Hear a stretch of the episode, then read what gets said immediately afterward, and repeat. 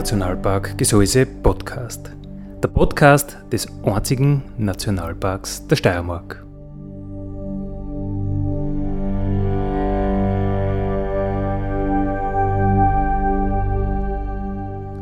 Alle zwei Wochen neu mit Themen aus dem Nationalpark Gesäuse und aus der Nationalparkregion. Daddy,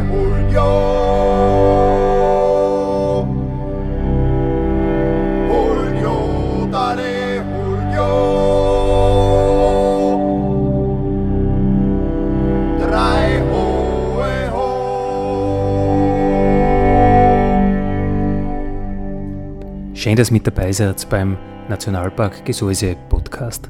Andi Hollinger spricht.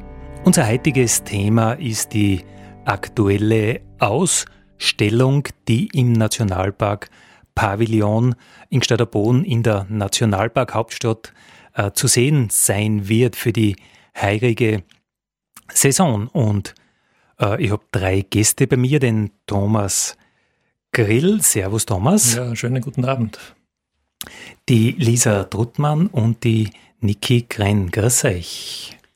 Hi. Hallo, danke für die Einladung. Völlig äh, ungewohnt, dass man wieder Studiogäste haben kann. Äh, eine Ausstellung in Boden, die heißt Rieseln. Wieso Rieseln? Also als, als wir hier die Ausstellung vorbereitet haben, haben wir diesen Titel noch nicht gekannt. Aber die, der Eindruck von den Erosionsvorgängen, ne, dass die Dinge herunterfallen und äh, dann äh, diese Landschaft hier so prägen, die hat uns natürlich äh, zu denken gegeben, wie wir das jetzt auch benennen können und wie wir äh, überhaupt unser Material entwickeln für diese Ausstellung. Und das Rieseln ist eigentlich das, was äh, den Ausschlag gibt. Ne? Die kleinsten Teile, die anfangen, sich loszulösen und dann immer zu größeren Dingen werden, die halt, äh, dann auch größere ja, Abgänge machen und die Landschaft prägen. Und, äh, und das fängt halt mit dem Kleinsten an. Und das ist das Rieseln. Ja. Und womit wir halt auch schon so zum Grundthema kommen, nämlich die Erosion. Wie der Thomas gerade erklärt hat, dass vom Feinen zum immer gröberen und dann zum richtig wilden und eben gerade durchs Gesäuse durch ähm, die, die Produkte einfach abtransportiert werden und weiter transportiert werden und die, und die ähm, Erosionsprodukte, also der Stein, der Kiesel, der Sand etc. Ähm, die Erosion war mir jetzt gerade. Die, die Steine und die Kieseln äh, kugeln bei den bei die Föswände oben. Und um das geht es in der Ausstellung. Genau, die werden halt in Bewegung gebracht und das ist halt eins von unseren äh, Themen, mit denen wir uns auch beschäftigen. Ja, wenn ich Rieseln her, dann denke ich eigentlich an eine Sounduhr. Äh, der Sound rieselt da irgendwie durch und irgendwann ist die Zeit abgelaufen und irgendwann ist es aus. Das Gseis ist irgendwann aus. Als Kletterer, das will man ja überhaupt nicht hören, dass da was runterfällt, sondern da soll alles bombenfester äh, Kalk sein. Äh, hat euch eine Ausstellung auch damit zu tun, dass das alles vergänglich ist? Ja, definitiv. Also wir beschäftigen uns ja alle auch von unterschiedlichen künstlerischen Seiten mit Vergänglichkeit und Zeit. Ähm, also die Lisa im Video und Fotografie, der Thomas mit, seinem, mit seinen Soundprojekten und ich mit meinen Grafiken, also auf Papier mit Tusche. Und können wir auch gerne noch genauer erklären dann später. Ja, unbedingt. Vor allem, äh, was es in der Ausstellung zu sehen, zu hören, zu fühlen, zu riechen gibt. Wie, wie kann man sich das vorstellen? Also es gibt natürlich einiges zu sehen. Wir haben viel Fotos gemacht, Detailfotos, Makrofotos von Steinen, also vom Grundmaterial. Und die haben wir drucken lassen. Sehr große Fotoprints auf unterschiedliche Textilien. Und die sind auch wieder so von ganz grob, Leinen zum Beispiel, und dann werden die Stoffe immer wieder ganz äh, fein, also Viskose bis hin zur Seide, glänzende Seide und dann auch durchsichtige Seide, sodass man diese, diese äh, Transformation vom groben Stein zum feinen Stein oder umgekehrt auch im Stoff nochmal widerspiegeln. Lisa, Also was wir gemacht haben, ist eigentlich ähm, die Strukturen, die feinsten Details, die wir im, im Stein oder im Geröll oder in allen möglichen Mineralien, die wir ähm, in der Landschaft gefunden haben, ähm, transferiert haben und somit von diesem starren äh, Stein haben wir auf ein anderes Material transferiert, das ist Stoff und haben sozusagen diese Starre in Bewegung versetzt, indem wir diese Stoffe dann im Raum quer verspannt haben. Wir haben Drahtseile gespannt. Also um jetzt ganz konkret zu sein, was sieht man? Man hat, wir haben Drahtseile verspannt im ganzen ähm, Raum, quer von oben runter.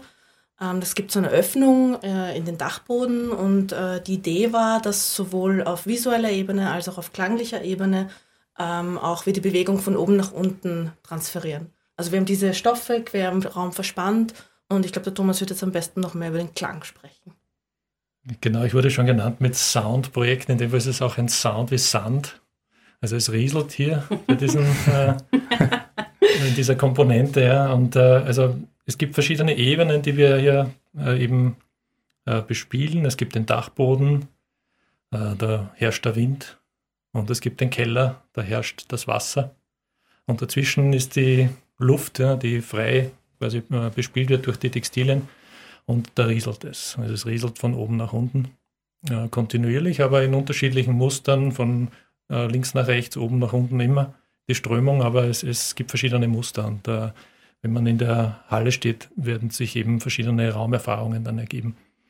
Ja, Raum ist ja äh, wirklich ein großes Wort, wenn man an diese Sägehalle denkt. Also in Wirklichkeit ist ja das sehr, sehr, sehr, sehr luftig und, und äh, wie ich euch eine Ausstellung gesehen habe, äh, diese, diese Felstextur und dann der Wind, der da durch diese Halle durchpfeift. Also ich habe mir als erstes gedacht, schau, der Föß ist doch nicht so äh, beständig und so ewig, wie man das als Mensch immer ähm, denkt. Also das war mein erster Gedanke, dass äh, der Stoff, diese Stoffbahnen und der, der Wind, der durch die Halle äh, bloßt, dass der einfach so diese Vergänglichkeit oder zumindest die Bewegung, die halt Föß dann doch macht. Ja, dazu möchte ich auch gerne sagen, dass es natürlich viel mit den Blicken zu tun hat. Wenn man jetzt, also zum Beispiel, ich komme da aus Niederösterreich, bin ich früher schon immer wandern runtergefahren und dann fährst äh, ins Gesäuse und du siehst vor der Entfernung halt diese massiven Berge und so, so ähm, nimmst das halt in der Silhouette wahr und dann wirken es natürlich so total massiv, aber je weiter du rankommst an die Berge, desto, desto und je näher du kommst, desto ähm, klarer wird auch, wie fragil natürlich dieses ganze System ist und wie fein äh, der Stein auf der Oberfläche dann im Endeffekt ist. Ja, da ähm, glaube ich, geht es dem Kletterer auch so. Der geht zu und denkt sich, so eine wilde Felswand, da kann ich nie durchklettern und wenn man dann dabei ist, dann mhm. als Kletterer weiß man, naja, dann ist dort der Ries und da ein Griff und dort der Tritt und dann kann ich Schritt für Schritt praktisch durch eine riesengroße Felswand im Gseis haben wir ja doch um Wandhöhen bis zu 800 Meter kann man da einfach durchklettern, was für andere wahrscheinlich, die vor der Weiden zubeschauen, völlig unverständlich und, und unvorstellbar ist. Eine ungewöhnliche Ausstellung, die, wenn es die Situation zulässt, kürzer oder länger zu sehen, zu hören, zu fühlen sein wird in Boden in der Sägehalle wir haben eigentlich da die letzten Jahre immer klassische Fotoausstellungen gehabt. Man geht in diese offene Sägehalle durch und hat sich halt Fotografien angeschaut. Äh, dieses Jahr haben wir ganz was anderes.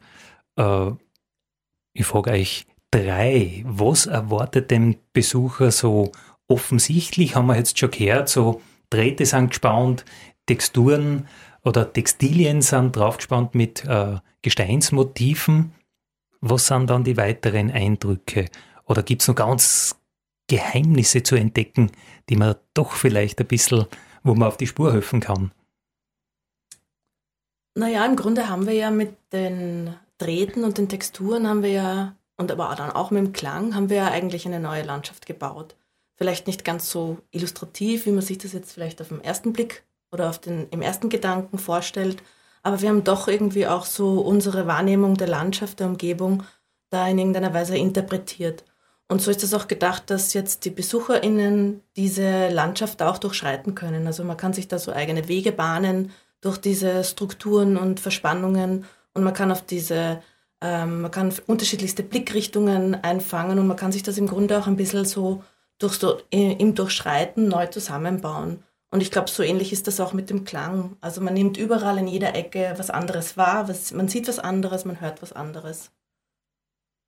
Also so irgendwie wie, wenn ich im Heindelchor zum Beispiel ist es so, ich gehe äh, ins Heindelchor rein und äh, nach ein paar Schritten schaut es schon wieder anders aus. Ich entdecke irgendwas, dahinter schaut es ganz anders aus. Da gibt es nur Tal, da gibt es der Pedampfot zum Beispiel, ist ja äh, total typisch ein, ein, Rampensystem, das durch die Nordwender Hochtaugruppen leitet, das man sich überhaupt nicht vorstellen kann. Also ist euch eine Ausstellung auch so ein bisschen geheimnisvoll und äh, gibt Blicke frei? Genau, also man muss natürlich ähm, durch die Verspannungen gehen. Manche sind bis rauf in die Decke gespannt und man geht vorbei und es eröffnet sich ein neuer Blick. Genauso, wenn du eben durch die Landschaft wanderst. Plötzlich schiebt sie die eine Felswand über die andere und so in der Art und Weise kann man sich das natürlich auch vorstellen, ja.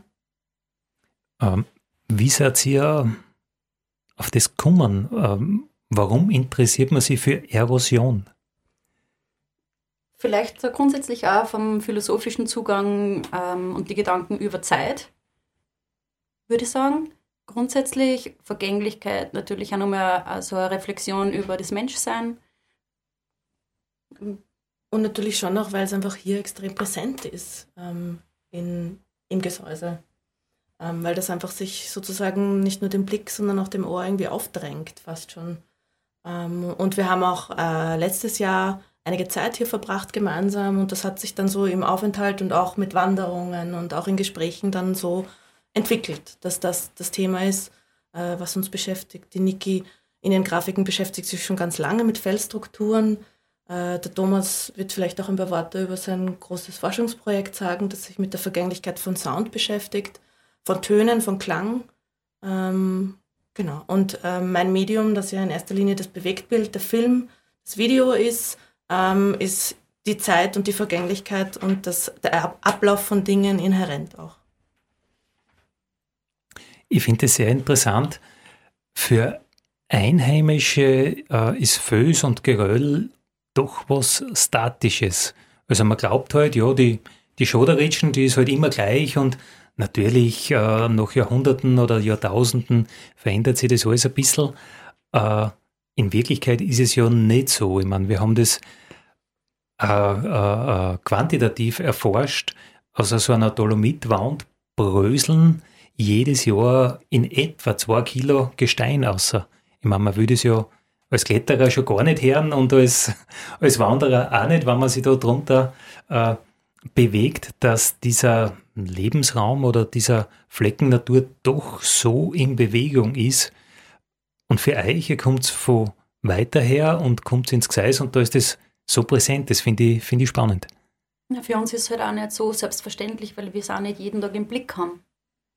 Und wir gehen natürlich, vielleicht haben wir natürlich auch nochmal so ähm, ein geschultes Auge und versuchen dann nochmal ganz genau hinzuschauen, auch über die Beschäftigung mit der Kunst, würde ich sagen. Finde ich spannend. Thomas, du hast gesagt, äh, du beschäftigst dich mit Vergänglichkeit von, von Klängen. Ein spannendes Thema, weil man denkt sich, Klang ist immer im Hier und Jetzt. Das passiert jetzt und wenn ich das Klavier die Tasten angeschlagen habe, dann habe ich den Ton und dann ist er gleich wieder weg. Das, das stimmt äh, in dem Sinn, ja, aber wir hören jetzt ja auch keine Musik, die in dem Moment passiert oder die gemacht wird, sondern wir hören ja Aufnahmen davon. Und äh, die Krux an der Sache ist, dass diese Aufnahmen, die wir uns anhören, auch einer Vergänglichkeit unterworfen sind. Also jeder hat vielleicht schon einmal in seinem digitalen Fotoarchiv Fotos verloren, weil die Festplatte kaputt gegangen ist oder der, das Speicher, die Speicherkarte. Und insofern gibt es auch hier eine Art der Vergänglichkeit. Oder man konnte sie nicht mehr richtig lesen oder die Kinder haben, haben äh, Eishockey mit den CDs gespielt und dann kann man sie nicht mehr so schön äh, anhören. Ne? Wie viele Kinder hast du? Ich habe zwei Kinder. und die spielen beide Eishockey? Ja, ja gerne, ja. Also Landhockey auch, ja. und äh, eben diese, dieser Umgang mit diesem, äh, mit diesem Mythos der, der, des Perfektionismus oder dieser äh, Kopiermöglichkeit von digitalen Daten, das ist eben das, was, was mich beschäftigt, das als als Komponist auch im, in diesem digitalen Medium. Und ähm, da kommt man ganz unweigerlich zur Vergänglichkeit, vielleicht auf einer anderen, viel abstrakteren Ebene, aber man kann das auch äh, im Material dann auch äh, finden oder na, dem nachschauen. Ne? Was passiert mit den Materialien, auf denen das gespeichert ist zum Beispiel. Und die haben ähnliche Erosionsprozesse, wie jetzt das der Fels hat oder wie die Natur eben auch einwirkt auf diese Materialien.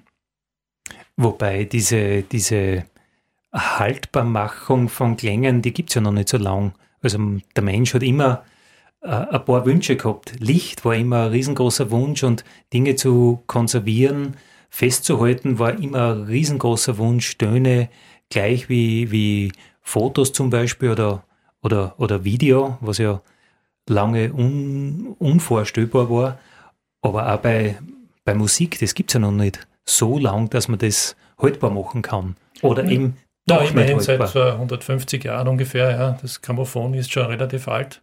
Und ähm, man kommt ja da drauf, dass es sowas gibt wie eine Patina. Ne? Das ist jetzt, jetzt, wenn wir unsere Felswände, die wir fotografiert haben, anschauen, dann gibt es ja auch die Patina der Flechten oder der, der verschiedenen Farben, die der, das Wetter da irgendwie drauf hinterlassen hat. Und so ist es halt auch mit den, mit den Klängen, die wir als Musik hören, auch so, dass es hier eine Patina dieses Datenträgers gibt oder der Speicherung nicht, oft nicht so offensichtlich jetzt für jeden, aber es gibt es und das, dem kann man nachgehen und das auch erforschen. Naja, die Leute, äh, die nach wie vor auf Vinyl stehen, die sagen ja, es macht genau das aus, dass halt jede Platten, wenn sie ein bisschen bespült ist, äh, nach Jahren halt dann doch ein bisschen anders klingt und der eine hat ein bisschen mehr aufpasst, der andere hat ein bisschen weniger aufpasst. Geht es für dich auch um das, dass es äh, Einzelstücke sind? Genau, ja, es geht darum, dass jede, jeder Tonträger, den man halt so in die Hand nimmt, auch äh, eben das Leben begleitet. Und wenn man äh, eine Musik ganz besonders gern hat, dann verändert sich die Platte auch mehr mit einem selbst. Ne? Bei jedem Abspielen ist, verändert sich das Ganze.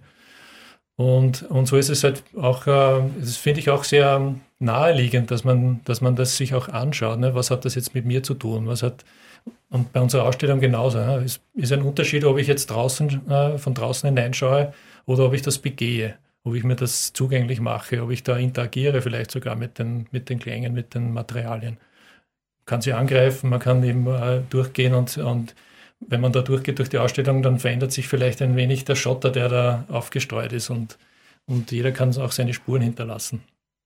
Okay, es gibt aufgestreuten Schotter, also irgendwie ähm, für andere Sinne. Ich muss schauen, wo ich hinsteige und, und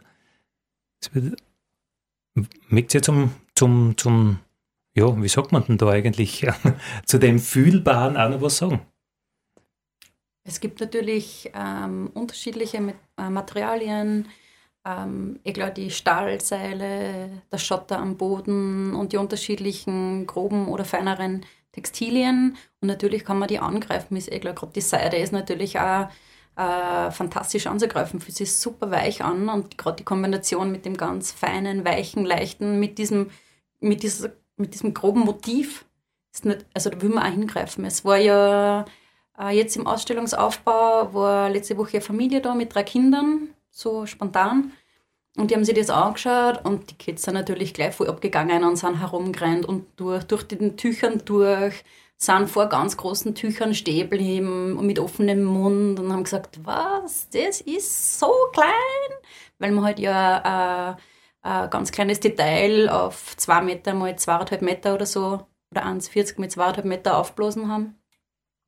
Also ähm, es gibt dann auch von der Technik, das wird man dann wahrscheinlich auch sehen, diese äh, kleinen Transducer, das sind so witzige kleine schwarze Kästchen, die so Geräusche erzeugen auf den Stahl treten, aber das kann der Thomas sicher besser erklären, die sind halt auch zu sehen. Ich schätze mal, ähm, außer man kommt halt nicht zu oder die Sicherheit erlaubt es nicht, dann kann man eigentlich auch überall zu weh.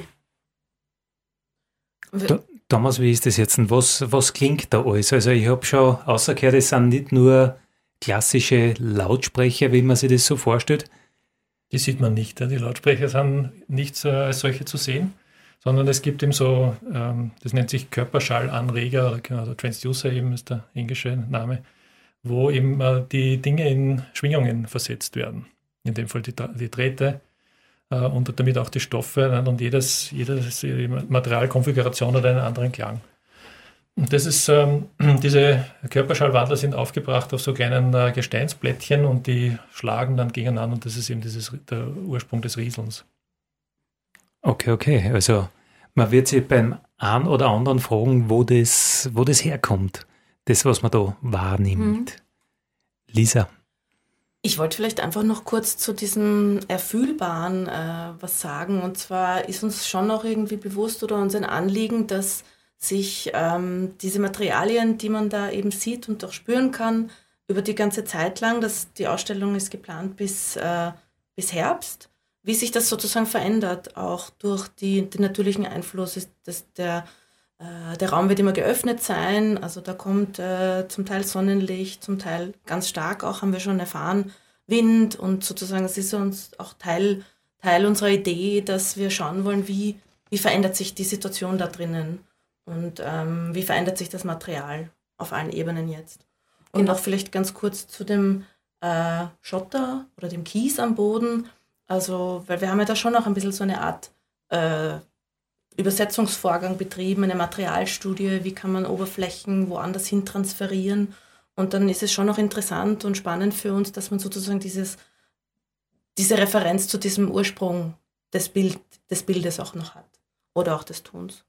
Ja, also die Tücher hängen ja frei gespannt und wir haben sie auch nicht vernäht oder geändert rundum und um, sodass das sauber ausschaut. Sie, sie ähm, manche flattern auch sehr frei im Wind, sodass nur, nur mal äh, die Leichtigkeit im Gegensatz zu, zu einem harten Stein halt auch nochmal raus, rauskehren kann. Und das heißt, am Ende des Sommers gehen wir auch davon aus, dass die vielleicht total zerfledert sind. Also das können wir jetzt noch nicht abschätzen, aber es lösen sich jetzt schon die Fäden am Rand und mit dem spüren wir halt uns jetzt auch ein bisschen. Also manche Gesteine sind schneller am Verwittern und andere weniger. Ja, genau. wir schauen, ob zum Schluss noch Tücher überbleiben. Ihr hört das Nationalpark Radio, die Sendung vom Nationalpark Gesäuse, dem einzigen Nationalpark der Steiermark. Und ihr wisst eh, es heißt Nationalpark Gesäuse, sagt niemals Naturpark zu uns.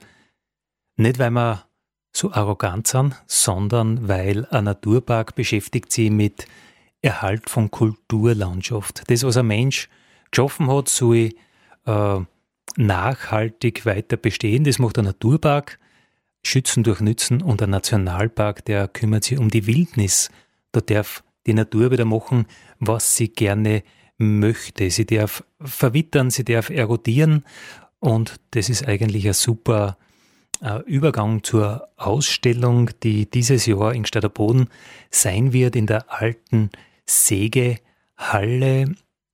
Drei Künstler haben das gestaltet und ich fange mit dir an, Niki. Äh, wie bist du überhaupt ins Gseis gekommen?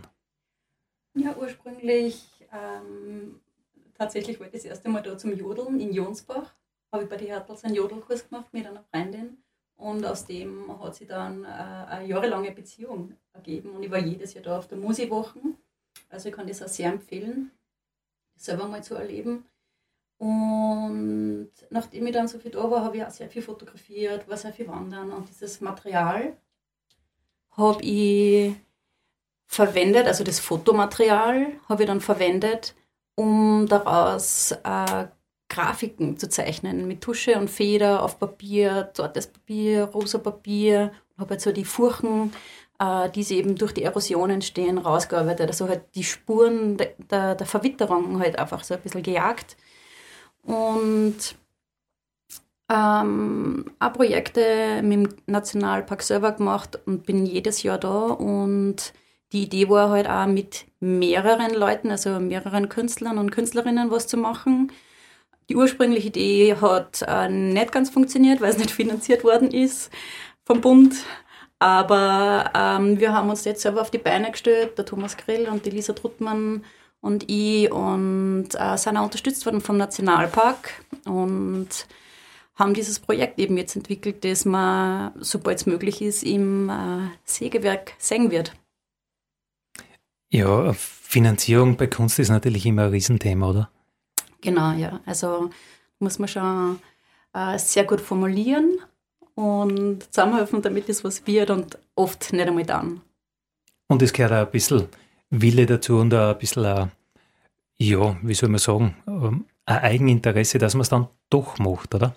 Äh, nicht nur ein bisschen, sondern eigentlich ist es tatsächlich ein ziemliches Commitment, ähm, weil wir äh, für aus, eigenen, aus der eigenen Tasche zahlen und ohne die Unterstützung vom Nationalpark beziehungsweise vom Thomas von, wie heißt nun mal der Förderverein? Ja, das ist vom äh, österreichischen Wissenschaftsfonds, der dem mein Forschungsprojekt Rotting Sounds, das eben diese Vergänglichkeit der digitalen Daten äh, beforscht, unterstützt und nach wie vor. Und das ist auch ein Teil, der eben diese akustische Komponente jetzt hier ermöglicht. Mhm. Also Niki, du bist durch die Liebe ins Gseis gekommen, durch die Liebe zur Musik, zum Jodeln. Genau. Und wie hast du dann deine Begeisterung auf die anderen zwei, auf den Thomas Grill und auf die Lisa Duttmann äh, über, überspringen lassen? Ähm, das war gar nicht notwendig, das war von Haus aus schon da. Beide beschäftigen sich sowieso auch schon mit äh, Phänomenen in der Natur und wir wissen ja, wir kennen uns ja auch schon lang und wissen, wie wir arbeiten und ähm, wir haben uns überlegt, welche Leute waren interessant eben für so ein Projekt und da kommen halt dann immer einige in Frage und man überlegt sich, mit wem was super und auch lustig natürlich. genau. Also ich habe halt dann die zwei lustigsten genommen. Okay. Nein, stimmt. Also es war ein bisschen, es war ein bisschen Eigeninteresse dabei. Ein bisschen, ja. Ich glaube, ohne, ohne Herzblut kann man überhaupt kein Projekt durchziehen in Wirklichkeit. Also man wird es nicht schaffen, jemand, einen Fördergeber auch nicht äh, zu begeistern für, dafür, dass der jetzt so und so viel Geld herausrückt, weil man nicht merkt, dass das wirklich quasi einem ganz wichtig ist und dass man das auch äh, entsprechend in Worte fasst, um den Fördergeber davon zu überzeugen. Das ist, finde ich, das Allerwichtigste, dass einem das wichtig ist und dass man das machen möchte. Und das muss jetzt einfach außer aus mir und das muss jetzt einfach sein und das möchte ich einfach umsetzen und Genau, diese, diese Wichtigkeit äh, muss man eben auch äh, übertragen auf die Leute, die einem das Geld möglicherweise geben, ja, dass die das genauso wichtig finden. Das muss jetzt gemacht werden, deswegen muss ich dir so und so viel Geld geben, damit das ermöglicht werden kann. Ne? Damit das, weil das einfach wichtig ist.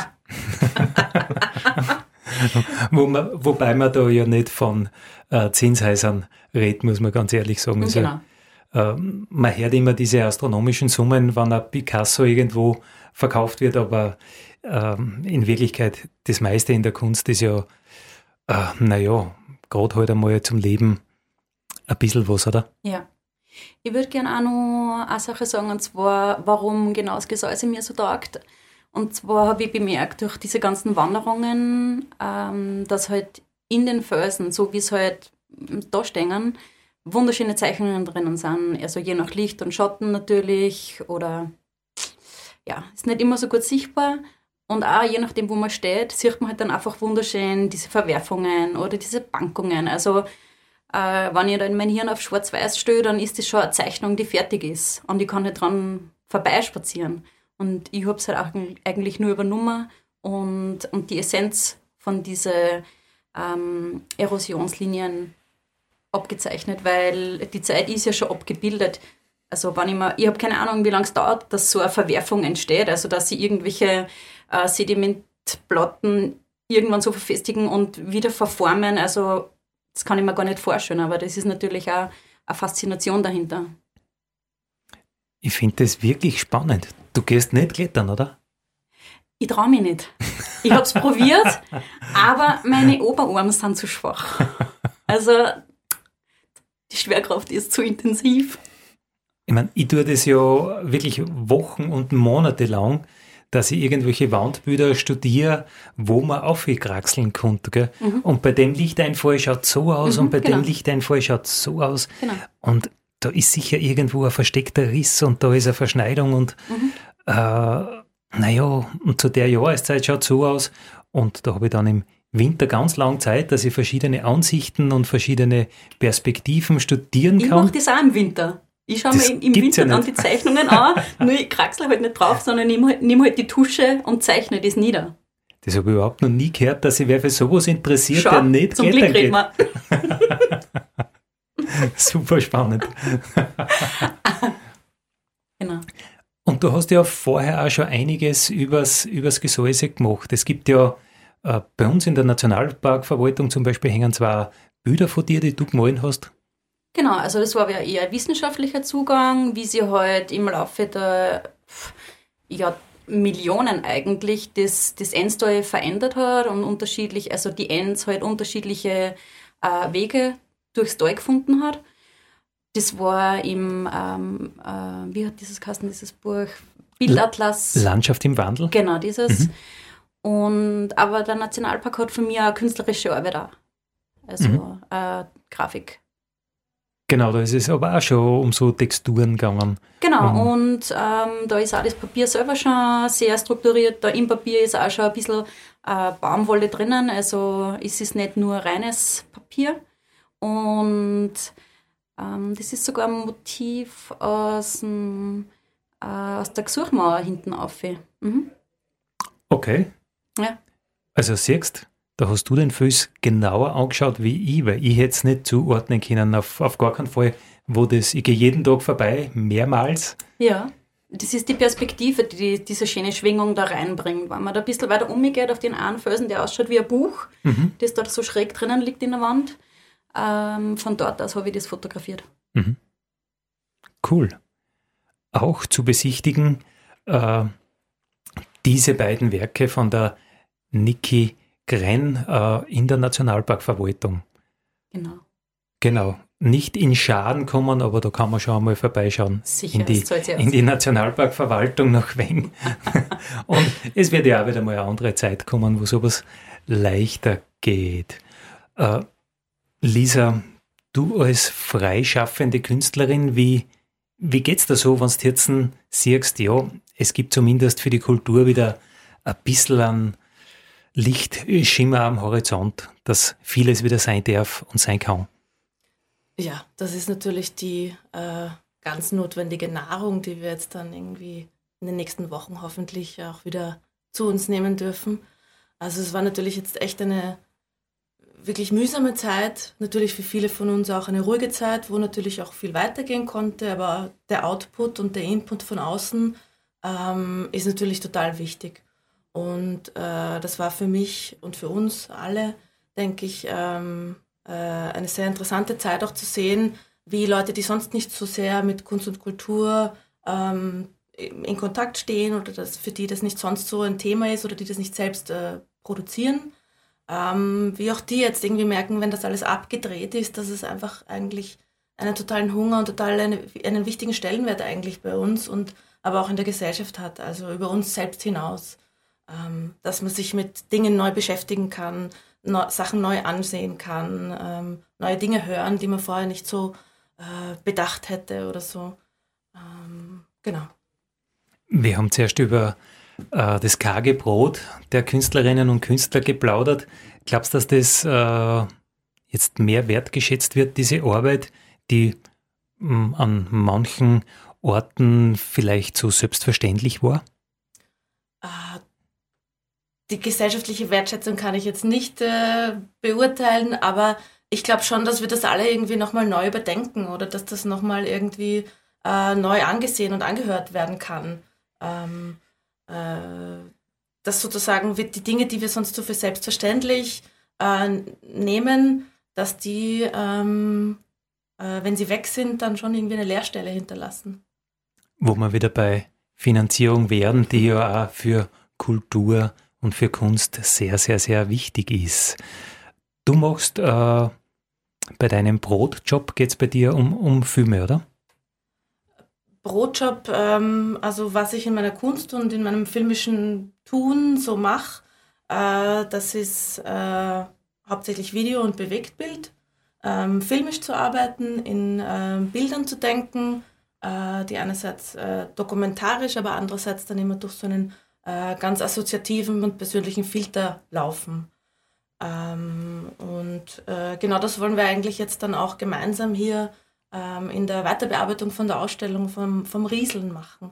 Also wir, haben jetzt schon begonnen, die Kamera neben der Fertigstellung der Aufmachungen, der Befestigungen, des Vernähens, ähm, haben wir auch die Kamera äh, immer wieder mal bei uns und ähm, äh, werden auch diesen Prozess äh, festhalten. diese detailhaften Bewegungen, die sozusagen diese Steinstrukturen, ähm, in die wir sie verwandelt haben, in diese Leichtigkeit, die wollen wir so auch jetzt noch filmisch festhalten und dann gemeinsam weiter bearbeiten und das sowohl auf Bild- und klanglicher Ebene äh, dann noch einen Schritt weitergehen und vielleicht auch einen Abstraktionsgrad weitergehen und die Materialstudie da auch nochmal weiterführen.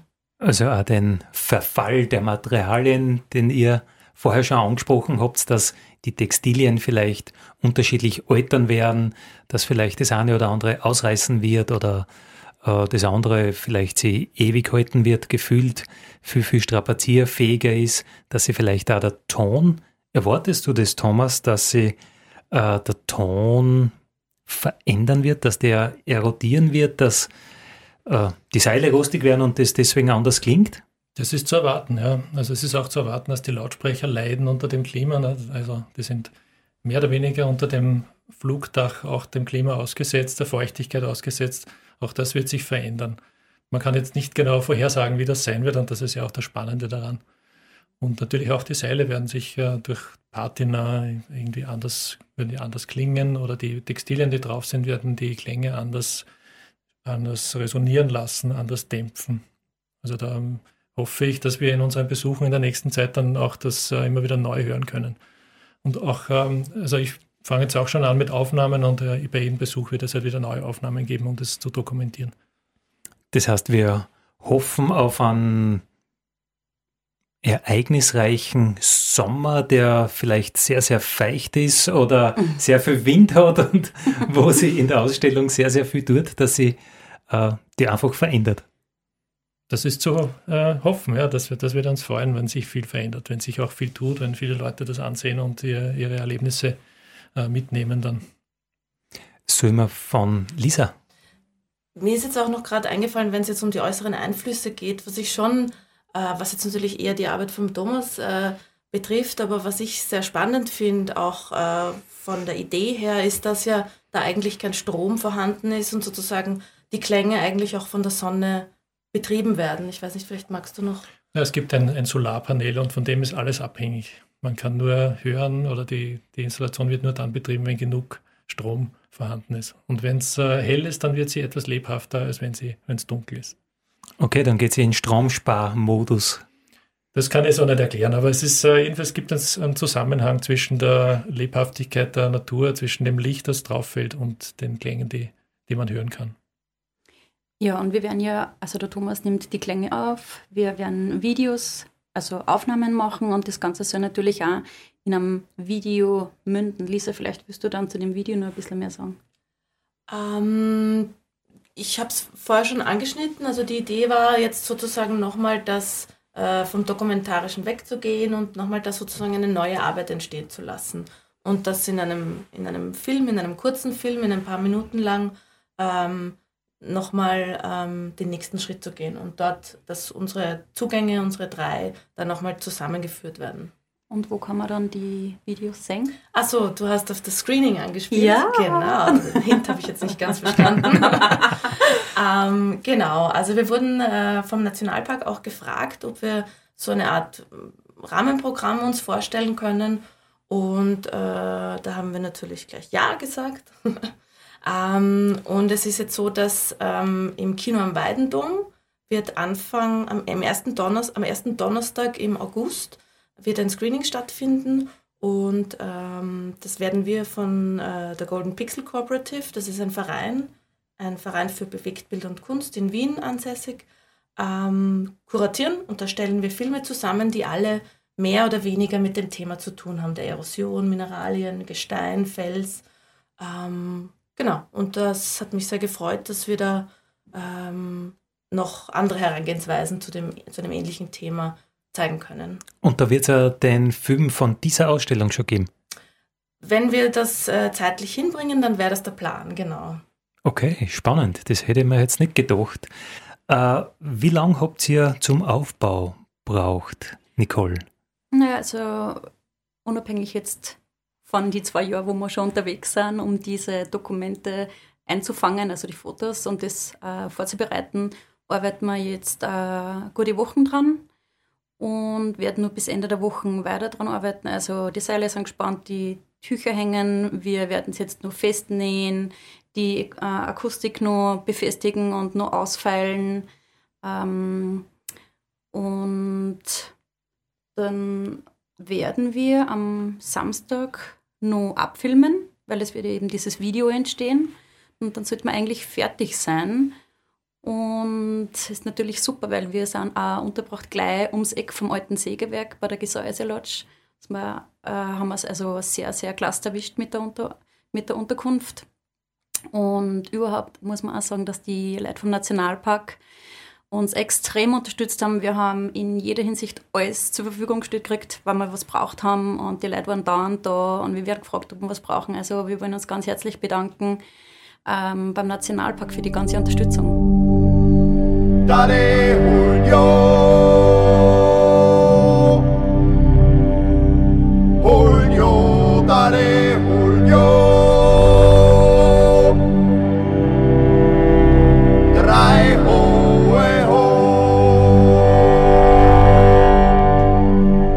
Das war der Nationalpark Gesäuse Podcast für heute. Ich freue mich, wenn ihr wieder mit dabei seid in 14 Tagen. Vielen Dank.